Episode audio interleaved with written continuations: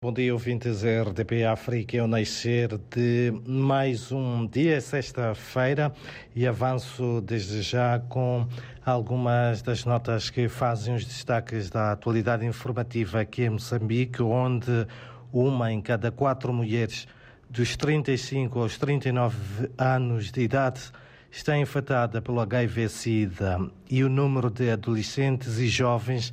infectados pela doença aumentou no país. Os dados estão contidos no inquérito sobre o impacto do HIV-Sida no país, INSIDA 2021, que revela que a seroprevalência baixou de 13,3% para 12,5%.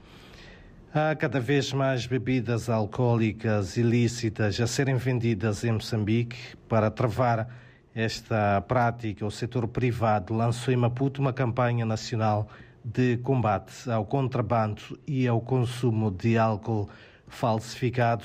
A campanha nacional de combate ao contrabando e o consumo de bebidas alcoólicas ilícitas vai decorrer em todo o país e tem em vista o fim uh, último à preservação da saúde pública.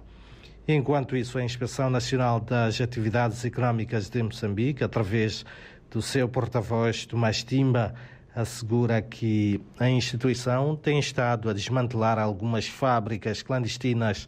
de bebidas alcoólicas, mas defende a necessidade da revisão urgente da lei aprovada em 2013 sobre a matéria, que se mostra desajustada ao atual contexto. Por outro lado, também dizer que o juiz que procede à leitura da sentença do caso das dívidas ocultas, Efigênio Batista, considerou que ficou provado que o antigo chefe de Estado, Armando Guebuza, aprovou o projeto de proteção da zona económica exclusiva de Moçambique, que culminou com o maior escândalo de corrupção na história de Moçambique, para satisfazer ao pedido do filho, Ndambi Guebuza, um dos 19 arguídos do maior escândalo da corrupção encostado ficou lisado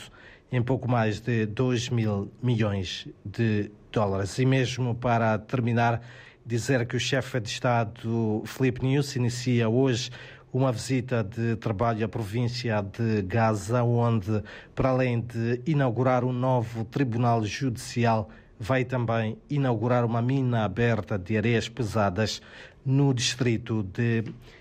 Chibuto. Também hoje a Confederação das Associações Económicas de Moçambique uh, realiza um, uma mesa uh, redonda, sobretudo para refletir em torno do sistema fiscal em Moçambique no âmbito do processo em curso de revisão do pacote fiscal